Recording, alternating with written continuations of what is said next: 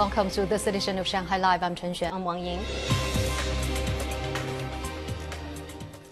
Here is the second installment of our question time for 2022 with a look at some of the most discussed topics at the Shanghai Two sessions. We took to the streets and asked expats about aspects of the city's transportation that still bother them. Here's what they have to say. Shanghai is a big city, and getting around town is an important part of life.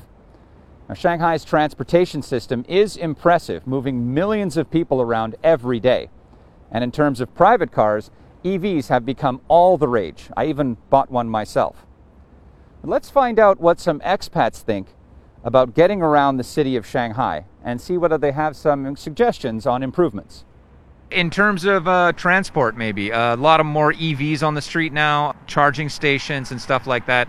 Do you have any comment on should there be more charging stations, less charging stations? In my opinion, I think EV is the future, so I would personally love to see more charging stations, in fact. I personally would not have a car in Shanghai because I think the subway is so efficient, but I haven't seen any charging posts for electric cars. Do you think maybe the subways might close a little bit too early? Some of the subways, especially line 2 to uh, airport, is all around like 10, 10, 10 p.m and then it will be great if they extend it. Well, now that we've got some input from people on the street, let's check in with Siqi at the two sessions to see what's going on in terms of transportation. I got you, Stephen. So, issue number one EV charging stations. I know a great person for this. She submitted a suggestion last year on the same issue. Let's go find her. Number one, residents have to go through a complicated process to apply for permission to install a charging pole in a residential compound. I suggest newly built residential compounds take this into consideration and prearrange the poles and the space needed. I will keep pushing on this issue because if there are complaints about it year after year, it will push the government to resolve this. But then what about the old residential compounds? We have a delegate who's a social worker from Hong Kong. Take a listen what she says. The residential compound asks you to purchase a fixed parking spot before they can agree to install a charging pole for you. But in the old complexes, most people have no fixed parking spots. I suggest communities sign agreements with their residents and say, yes, we can install the post, but you have to agree to move your car to another spot after charging is done. This has worked in some compounds, and the government should push them forward. And on to issue number two pertaining to subway operating hours. I know a delegate that knows some obstacles that lie in this issue. Let's go check in with him. Multiple issues have to be considered. First of all, the subway operators have maintenance needs. They also said passengers drop to less than 5% of capacity during extended hours on weekends, except holidays. This doesn't cover their costs. Given these difficulties, I suggest shopping malls and entertainment venues that are open late provide taxi coupons in collaboration with rideshare apps. Authorities can also consider shortening the interval of in demand all night bus routes. Currently, the midnight buses run at 40 minute intervals, which again is not the most convenient. And the idea of improving midnight public transportation is echoed by legislator Zhou Yu from Sinopec. Here's what she says. We could choose a few bus routes or subway lines that traverse Shanghai, like Route 71, and extend their operations overnight. Many delegates are also making suggestions on scooters, which is again a popular mode of transport for the expat community. They notice that some uh, people have been charging these scooters in an illegal and unsafe manner. For example, some of those charging wires fly out of a window to a scooter downstairs outdoors. Some of those residential communities start building these special charging booths for this purpose.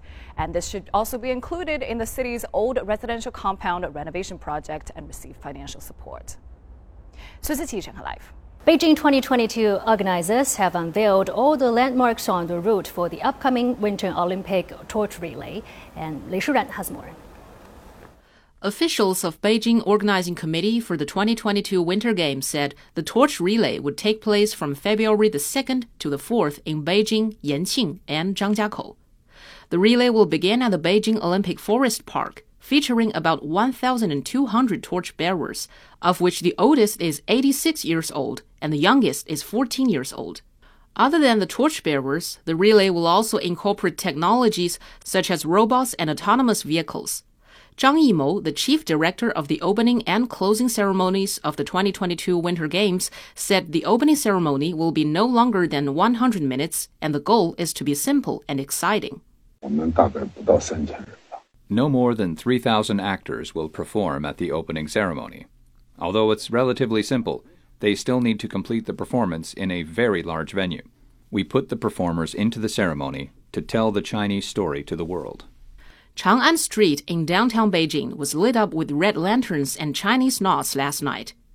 UN General Assembly President Abdullah Shahid confirmed that he will attend the opening ceremony and also made a solemn appeal for commitment to the Olympic truce during the event.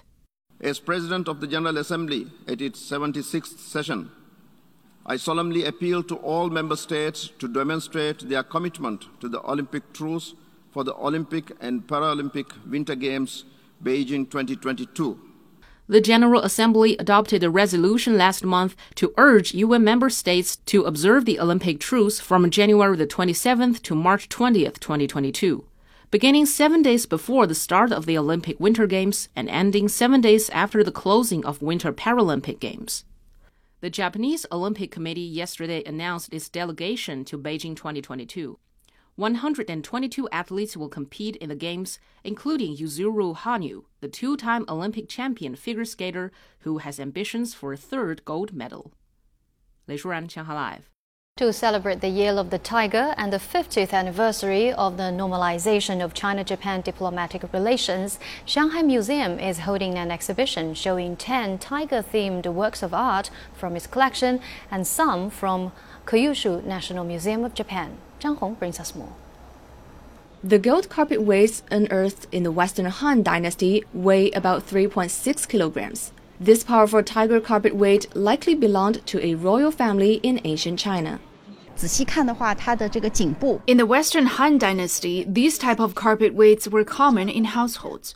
Apart from the tiger, there were also bear or other animals. But this one is quite rare. If you look closely, you will see a collar with a seashell pattern on its neck. Archaeologists believe it might be a pet tiger bred by a royal family in the ancient palace. At the beginning, I thought this carpet weight might oxidize quickly since it was produced in ancient times. But when I finally got to see the color and face of the tiger, I was so amazed by the preservation techniques of our professional experts. It's very meaningful to see this historical artifact. Other exhibits include this large blue and white porcelain dish from Kyushu National Museum of Japan. With a diameter of 40 centimeters, the dish features a huge tiger surrounded by bamboo and rocks. In Japan, people believe that a tiger should be surrounded by bamboo, which is quite different from Chinese artworks. After Japan learned how to make porcelain in Jingdezhen, they made this dish by themselves in the 19th century. It shows innovation and the influence of Chinese culture. It is Shanghai Museum's fourth exhibition featuring the Chinese zodiac, and second consecutive year it cooperated with a museum outside China. Last year, Shanghai Museum partnered with National Museum of Korea to present a special exhibition on the ox. China shared many cultural similarities with Japan and South Korea, so we hope these zodiac exhibitions further strengthen communication with people elsewhere. The free exhibition will run until February 27th. Besides, the museum has also unveiled its new cultural products, such as pillows, canvas bags, transportation cards, inspired by tiger image from the venue's key exhibits. Zhang Hong, Shanghai Live.